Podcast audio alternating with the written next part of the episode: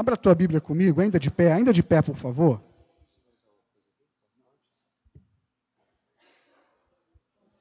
Abra a tua Bíblia, por favor, na primeira carta de Paulo aos Tessalonicenses.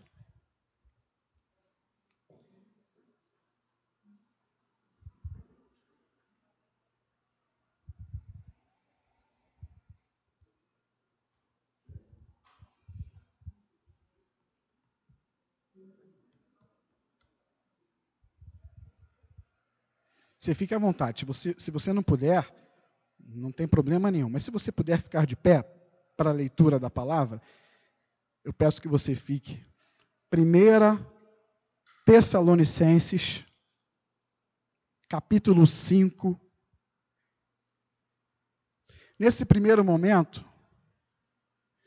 vamos ter um, um período devocional, um período para a gente pensar, meditar.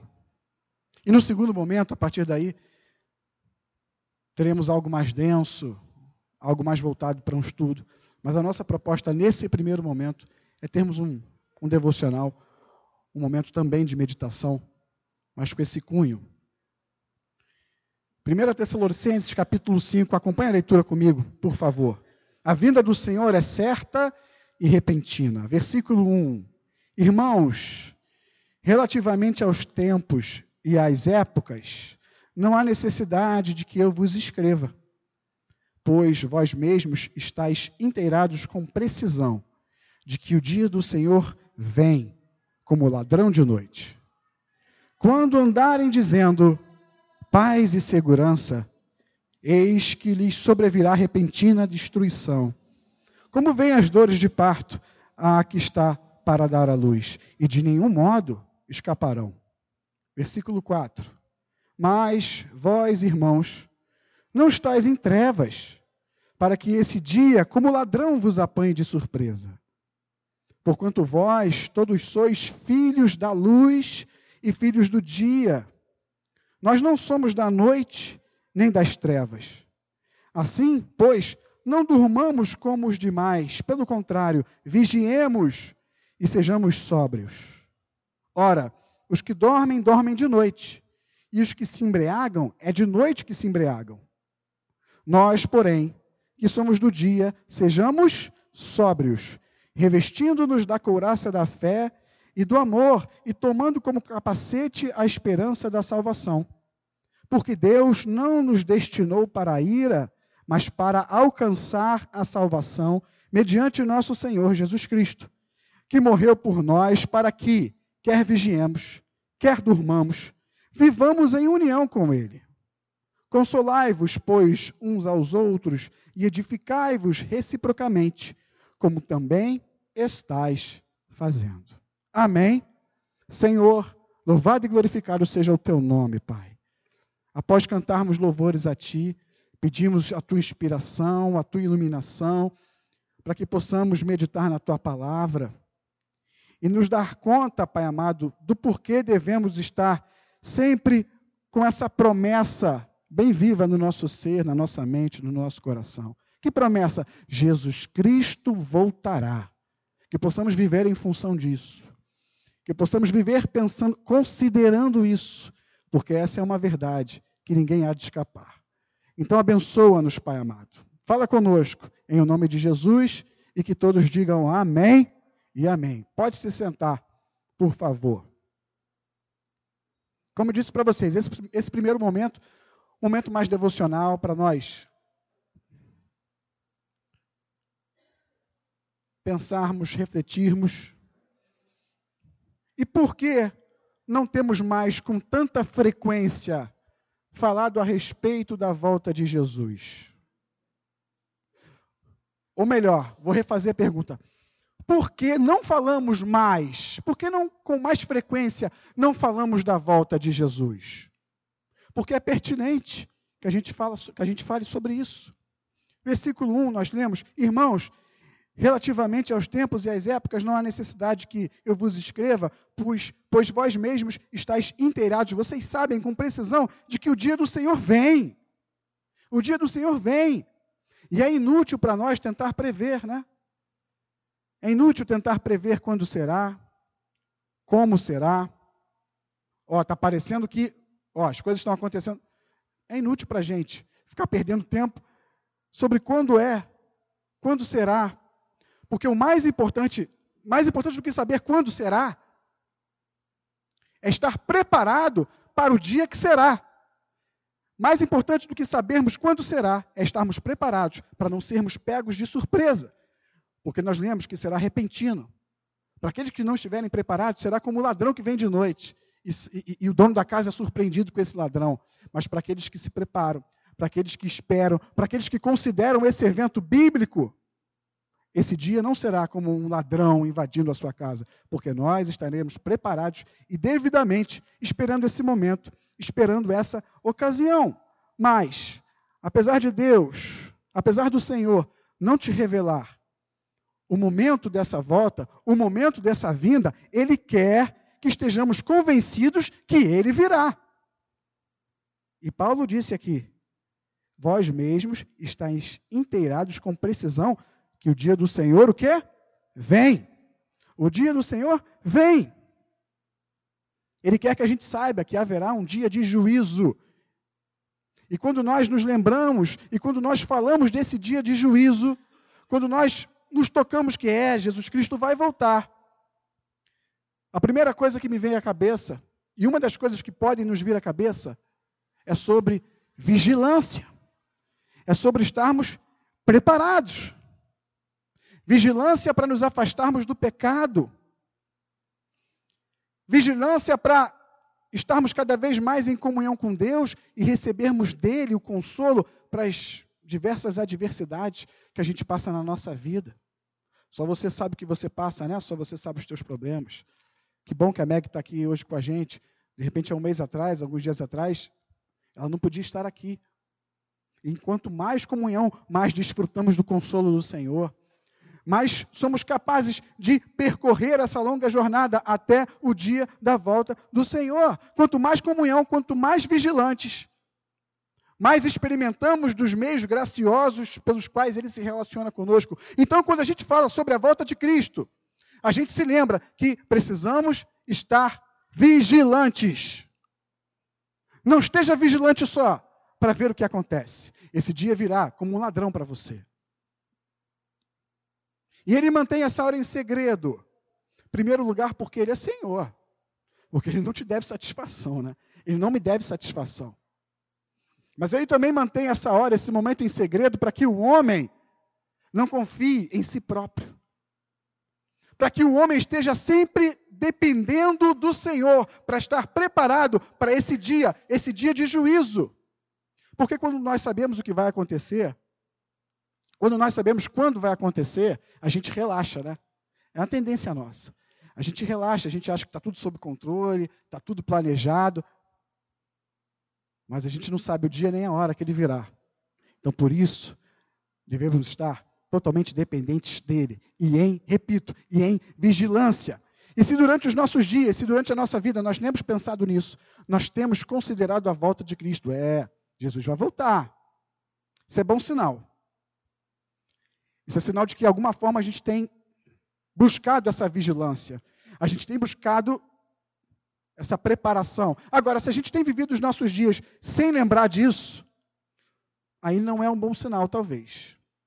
É sinal de que nós estamos distraídos, é sinal de que nós estamos com muitas coisas na nossa cabeça e no nosso coração, mas não estamos com a maior das promessas de Deus bem vivas e latentes em nós, que é a sua vinda, que é a volta de Jesus. Talvez se não temos ponderado a respeito da volta, de Cristo, é porque temos sido negligentes com a nossa vida cristã. Então, quando nós falamos de volta de Cristo, nós podemos nos lembrar de vigilância, nós podemos nos lembrar que devemos cuidar, zelar da nossa vida cristã. E que os negligentes serão surpreendidos por esse dia, o dia do Senhor. Muitos serão pegos de surpresa, porque não vivem em vigilância, não consideram essa verdade bíblica. Versículo 3. Está aí com a Bíblia aberta, aplicativo aberto? Versículo 3: Quando andarem dizendo, dois pontos, Paz e segurança, ou seja, quando estão andando, estão tranquilos, paz e segurança, estão lá, quando eles menos esperarem, eles serão surpreendidos pela volta de Cristo, eles serão surpreendidos pelo dia do juízo. Muitos andam hoje em dia distraídos, distraídos por essas coisas que o mundo nos oferece. Muitos cristãos estão se distraindo com os manjares desse mundo e não estão se atentando para a volta de Cristo. E ele continua no versículo no versículo 3, paz e segurança, eis que lhe sobrevirá repentina destruição, como vêm as dores de parto, aqui está para dar a luz. Quem teve parto normal aí, natural? O senhor, pastor? Não, né? a Cláudia? Dona Maria. Quem mais? Só, só a Dona Mariusa? Carla? É claro que hoje em dia, né, cesárea, é tudo meio programado e tal.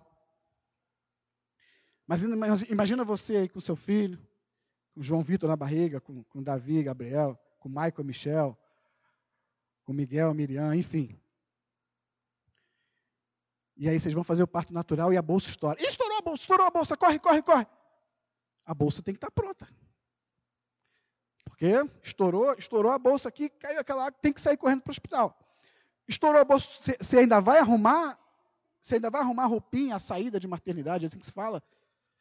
E, e ainda vai arrumar a bolsa? Dá tempo não. Assim é a volta de Cristo. Ele voltou, eis-me aqui, Senhor. Eu estou pronto, eu estou preparado para o dia do teu juízo. Agora, muitos estão aí esperando a bolsa estourar, para começar a se atinar, para começar a procurar. Não, não é assim. Não é assim que devemos andar, porque ninguém vai escapar desse dia. Versículo 4. Mas vós, irmãos, não estáis em trevas para que esse dia, como ladrão, vos apanhe de surpresa. Devemos falar, devemos viver em função desse acontecimento. Você precisa atinar mais, porque Jesus vai voltar. Devemos viver atentos, devemos viver vigilantes, não sermos pegos de surpresa.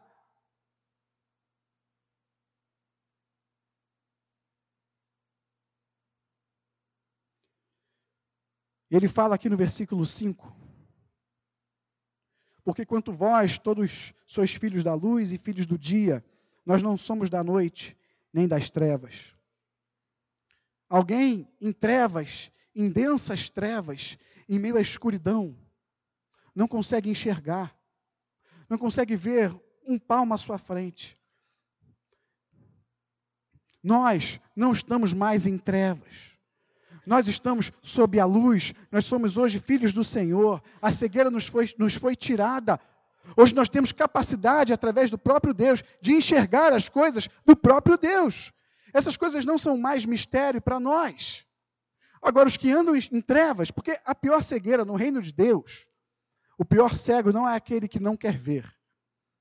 No reino de Deus, o pior cego é aquele que não pode ver, porque o próprio Deus lhe cegou porque o próprio Deus lhe fez ignorante a respeito das coisas de Deus. Esse é o pior cego. Em trevas, no mundo, as pessoas não conseguem enxergar o que? Jesus vai voltar? Jesus vai voltar?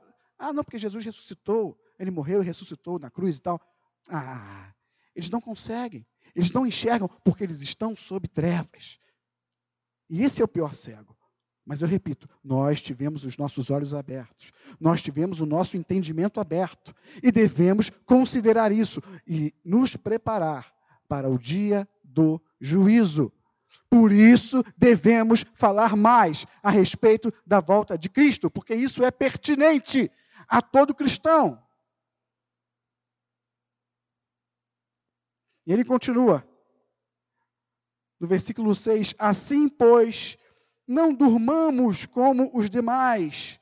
Pelo contrário, vigiemos e sejamos sóbrios. Aqui, Paulo faz uma metáfora. Ele fala: os que dormem são os que estão despreparados, os que dormem são os que estão relaxados, enquanto os vigilantes são como se fossem né, os acordados, os atentos. Ele faz essa metáfora. E ele diz para aqueles que estão sob a luz: olha, vocês não devem ser como os que dormem. Ou seja, nós que conhecemos o Senhor, se não prestarmos atenção, nós também podemos dormir como esses que dormem e não estão preparados. É isso que Paulo diz aqui. E quando você dorme, você fecha os teus olhos. Tem gente que dorme de olho aberto, né? Mas enfim, deixa para lá. Basicamente, quando você dorme, você fecha o olho. E quando você fecha o olho, você não consegue mais enxergar. A pior cegueira que há é a cegueira espiritual.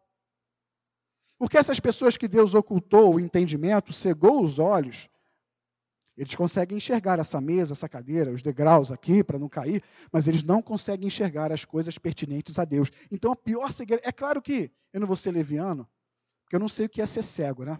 Deve ser muito complicado. Deve ser muito complicado você não conseguir enxergar. Eu não sei como é isso. Mas partindo do princípio que o nosso homem interior, as coisas de Deus são mais importantes, eu posso afirmar que a pior cegueira é a cegueira espiritual. Então, quando você dorme, quando você desanima, quando você, sabe, relaxa demais, você consegue, você começa a ter a sua visão espiritual deturpada, comprometida. E como ele continua aqui no versículo 7, veja, ora, os que dormem, dormem de noite, e os que se embriagam, é de noite que se embriagam. Senta lá, filha. Senta lá com a mamãe. Os que dormem, é a noite que dormem. Os que se embriagam, é a noite que se embriagam. Quando, quando alguém se embriaga, ele, ele permanece no seu juízo 100%? Ele consegue entender? Não. Lá em, em Efésios capítulo 5, não precisa abrir não. Em Efésios capítulo 5, versículo 18, conhecida passagem nossa, diz: E não vos embriagueis com vinho, onde há dissolução. Dissolução é dissolver, é extinguir, desaparecer. Mas o quê? Mas enchei-vos do Espírito. Esse é o versículo 18 de Efésios 5. E no versículo 17 de Efésios 5, ele diz: Não vos torneis insensatos, mas procurai compreender qual a vontade do Senhor. Ou seja, essa passagem fala sobre compreensão, mas aquele que se embriaga com vinho, aquele que se embriaga dessas coisas desse mundo, aquele que ao invés de se debruçar na palavra de Deus e se dedicar ao seu chamado de filho e de filha, se embriaga com as coisas desse mundo, perde a sua capacidade de observar, de entender, de atentar para as coisas de Deus. E o Senhor não quer que você viva assim, dormindo e embriagado sem entender das coisas que ele tem dito para você. E ele diz: Não vos embriagueis com vinho, mas enchei-vos do espírito. Essa é a vontade de Deus para nós. Quando nós falamos da volta de Cristo, nós podemos nos lembrar que devemos zelar pela nossa vida cristã. Cristo vai voltar. Vem no meu coração que eu preciso me dedicar menos às coisas desse mundo e me dedicar mais às coisas do céu. São muitos os benefícios para nós quando nós lembramos que Cristo vai voltar. Muitas coisas nós podemos considerar a respeito dessa verdade, a partir dessa verdade bíblica.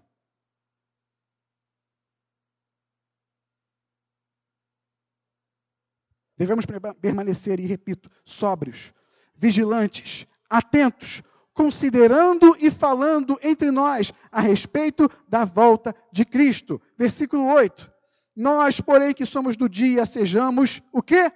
Sóbrios, revestindo-nos da couraça da fé e do amor, e tomando como capacete a esperança da salvação. Quando nós falamos a respeito da volta de Cristo, quando nós nos dedicamos a essa causa, nós mantemos a nossa sobriedade espiritual e prestamos atenção e consideramos e vivemos atentos àquilo que todo filho de Deus deve permanecer atento. Jesus voltará para buscar os seus filhos. A bolsa estourou. Preparou a bolsa do neném?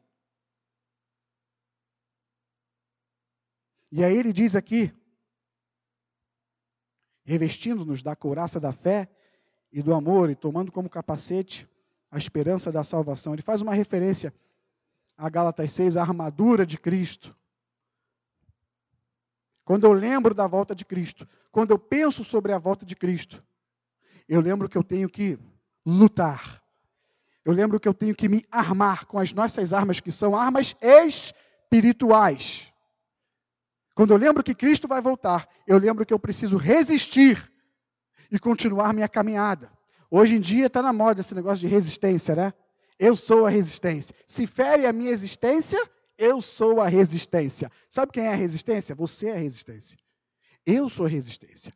Nós somos a resistência, porque com a ajuda do Senhor, nós resistimos todos os dias o pecado, nós resistimos todos os dias a nossa carne decaída, nós resistimos todos os dias aos dardos inflamados do inimigo das nossas almas, que é o diabo. E permanecemos firmes com a ajuda do nosso Senhor. Nós é que somos a resistência. Ora, mas isso um dia vai acabar, porque o Senhor vai voltar. E não vamos mais precisar nos preocupar com o pecado. Não vamos mais, igual Paulo, né, que esmurrava o seu. Ele diz que esmurrava o seu corpo e tinha, travava uma luta. É assim, não é assim que a gente vive, lutando todo dia. Pelo menos eu vivo assim. Lutando contra os meus desejos carnais, lutando contra os meus maus pensamentos, lutando contra os meus maus sentimentos. É assim que eu vivo. E ele diz: se vista com a couraça, capacete da esperança. É uma guerra. É uma guerra. Versículo 9. Porque Deus não nos destinou para a ira, mas para alcançar a salvação mediante nosso Senhor Jesus Cristo. Aqui ele incentiva, ele nos exorta a luta por uma vida dedicada a Deus, por uma vida de devoção a Deus. Porque aquele que vive desanimado, aquele que vive dormindo, na metáfora, dormindo, despreparado, descuidado, aquele que vive com sono, não honra o seu chamado, não honra a sua vocação. Eu já falei, eu já meditei sobre isso aqui com vocês. Ser cristão não é uma escolha, ser cristão é uma vocação. Você foi vocacionado por Deus para ser filho dele, você foi vocacionada por Deus para ser filha dele. É uma vocação. E aquele que tem essa vocação não pode se acomodar, não pode aceitar viver alheio às coisas de Deus, investindo seu tempo em tantas coisas, sabe, que embriagam o seu entendimento espiritual. Não, não, não. Não. Quando eu falo, quando eu lembro que Jesus Cristo vai voltar, eu lembro que eu preciso me dedicar a Ele. Dentre tantas coisas, algumas já falamos e outra que, outras que a gente nem vai falar. Jesus vai voltar? Vai. Hum, eu preciso me dedicar mais a Ele. Versículo, versículo 10. Que morreu por nós, para que, quer vigiemos, quer durmamos, vivamos em união com Ele. Jesus morreu, ressuscitou e vive, para que não importa o momento, vivamos em comunhão com Ele. Agora, Paulo fala sobre dormir. Mas ele não fala mais sobre dormir numa metáfora, como lá no versículo 6. Ali ele usou dormir de maneira metafórica, fazendo essa comparação. Sabe? Aquele que está acordado é o que está atento, é o que está vigilante. Aquele que está dormindo é o que está descuidado. Aqui ele não faz mais essa metáfora. Aqui ele fala dormir no sentido mesmo de dormir. Não importa se nós estamos acordados, não importa se nós estamos dormindo, o Senhor sempre está conosco. Quando você se lembrar que Cristo vai voltar, você deve se lembrar que o nosso Senhor é Emanuel, ele é Deus conosco. Não importa se você está acordado, não importa se você está dormindo, não importa se você está trabalhando, não importa se você está descansando, não importa, o Senhor é Emanuel, ele é contigo em todo lugar, em todo tempo. Estamos unidos com Cristo para sempre essa maravilha. Eu me lembro quando penso que Jesus vai voltar para me buscar. A volta de Cristo nos fala sobre comunhão eterna. Ele morreu por nós. E é a morte e ressurreição de Cristo que nos garante essa que é a maior das promessas. Muita gente fala: ah, o que Deus te prometeu? Ah, não, eu tenho uma promessa. Eu tenho uma promessa. Deus me revelou uma promessa. Não, A maior promessa para você, filho, filha de Deus, é essa: Jesus vai voltar para te buscar. Essa é a maior das promessas para um filho de Deus. É em função dela que nós devemos viver. Ninguém vai escapar do juízo do Senhor. Quando, quando falamos da volta de Cristo, nos lembramos também que Ele está vivo. Quando eu penso, quando eu lembro que Jesus vai voltar, eu lembro, o meu redentor vive. Olha quantas coisas boas nós lembramos quando consideramos a volta de Cristo. Precisamos falar mais disso. Precisamos falar mais disso. Versículo 11. Consolai-vos, pois, uns aos outros e edificai-vos reciprocamente, como também estáis fazendo. Se você reparar, o final do capítulo anterior, estamos no capítulo 5, né? Se você reparar o último versículo do capítulo 4, olha aí, o último versículo do capítulo 4. O que está escrito? Isso, consolai-vos, pois, uns aos outros. E como é que é esse versículo 11? Consolai-vos, pois, uns aos outros. No original grego, essa palavra aqui que está traduzida por consolai-vos, ela também pode ser traduzida por exortai-vos. Ou seja, incentivem, incentivem uns aos outros, exortem uns aos outros, ajudem uns aos outros, edifiquem uns aos outros, abençoem uns aos outros com essas palavras. Olha, meu irmão, Jesus vai voltar, glória a Deus por isso, eu estarei contigo na glória diante do Pai. Está sendo difícil, né, meu irmão? São muitas dificuldades, muitas batalhas, mas o Senhor é conosco. O Senhor é conosco. O Espírito Santo está conosco. Nós estamos nessa batalha, mas vamos vestir a armadura de Deus, vamos prosseguir, vamos continuar, vamos cuidar mais da nossa vida cristã. Jesus Cristo vai voltar e eu quero encontrar você lá no céu. Vamos nos incentivar à vida cristã. Vamos nos incentivar a considerar isso. Não viver esquecendo. Não, meu irmão, presta atenção. Jesus vai voltar. Minha irmã, Jesus vai voltar. A bolsa está preparada? Você está dormindo ou você está atento? Como estão os teus olhos? Dentro de uma densa escuridão, cegos a respeito das coisas de Deus, ou os teus olhos estão abertos para a revelação? Como temos vivido? Olha quanta coisa boa a volta do Senhor nos lembra. Olha quanta coisa legal podemos trazer à nossa mente quando falamos sobre a volta de Cristo. Por isso eu repito, temos que falar mais sobre isso. Por que, que a gente não fala sobre isso? Talvez porque temos vivido embriagados com as coisas desse mundo. Talvez porque temos consumido muito as coisas desse mundo e pouco as coisas do alto, e pouco as coisas do céu. E estamos embriagados. Nosso entendimento a respeito das coisas de, de Deus está comprometido. Mas vamos tomar um banho frio, gelado, que o Espírito Santo, sabe, te acorde, desperta tu que dormes, porque o Senhor vai voltar. É bom falarmos disso. É necessário falarmos sobre a volta do Senhor. E para terminar, quando o Senhor voltar, já falamos sobre isso aqui, quando o Senhor voltar, ele vai ser glorificado de duas maneiras.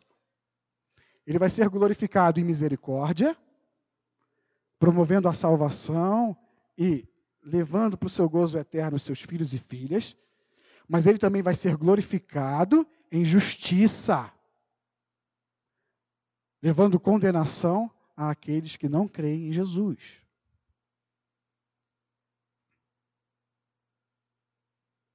Desperta tu que dormes, hein? Acorda, você que está levando a tua vida cristã, sabe? Mais ou menos. Quando você se lembrar, Cristo vai voltar, que isso provoque em você temor. Não medo, medo não. Temor a Deus, reverência a Deus. Porque nós estávamos em trevas, mas Ele nos transportou para o reino do Filho do seu amor. Nós estávamos mortos em nossos delitos e nossos pecados, mas Ele nos deu vida. Amém? Fecha os teus olhos.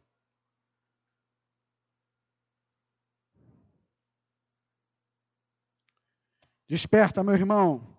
Desperta, minha irmã. Pense mais sobre a volta de Cristo. Olha quanta coisa legal, quanta coisa importante, quanta coisa edificante. Nós trazemos à tona, nos lembrando apenas disso: o Senhor voltará. O Senhor voltará. Ajuda-nos, Senhor. Prepara-nos, Senhor, para esse dia.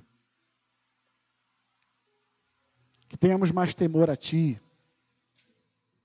Que possamos cuidar mais da nossa vida cristã.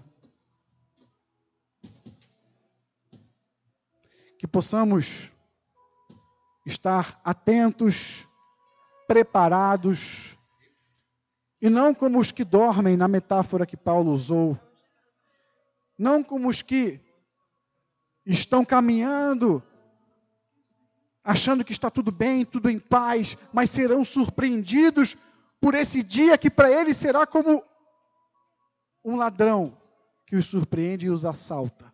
Mas para nós, teus filhos, Senhor, esse dia será um dia de glória. Esse dia será um dia de festa. Nós vamos chorar, não de medo ou de tristeza, nós vamos chorar porque vamos contemplar o cumprimento da maior das promessas. Jesus Cristo vai voltar e nos levará para o seu seio, e estaremos, e estaremos face a face com o Pai.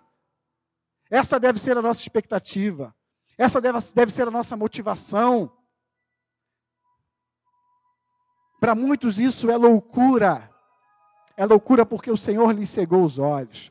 O Senhor lhe cerrou o entendimento. Essa é a pior das cegueiras, a cegueira espiritual. Aqueles que não conseguem enxergar Deus na criação, aqueles que não conseguem ver as coisas de Deus. Mas nós não. Nós somos da luz. Nós somos do dia. Temos os nossos olhos iluminados pelo Senhor. Por isso devemos nos lembrar, devemos considerar: Cristo vai voltar. E que Ele seja glorificado na minha vida, porque eu entrarei no seu gozo e desfrutarei da sua misericórdia. Obrigado, Senhor. Obrigado, Pai. Espero em Ti. Espero em Ti e conto contigo para voar para a eternidade e te encontrar face a face. Amém.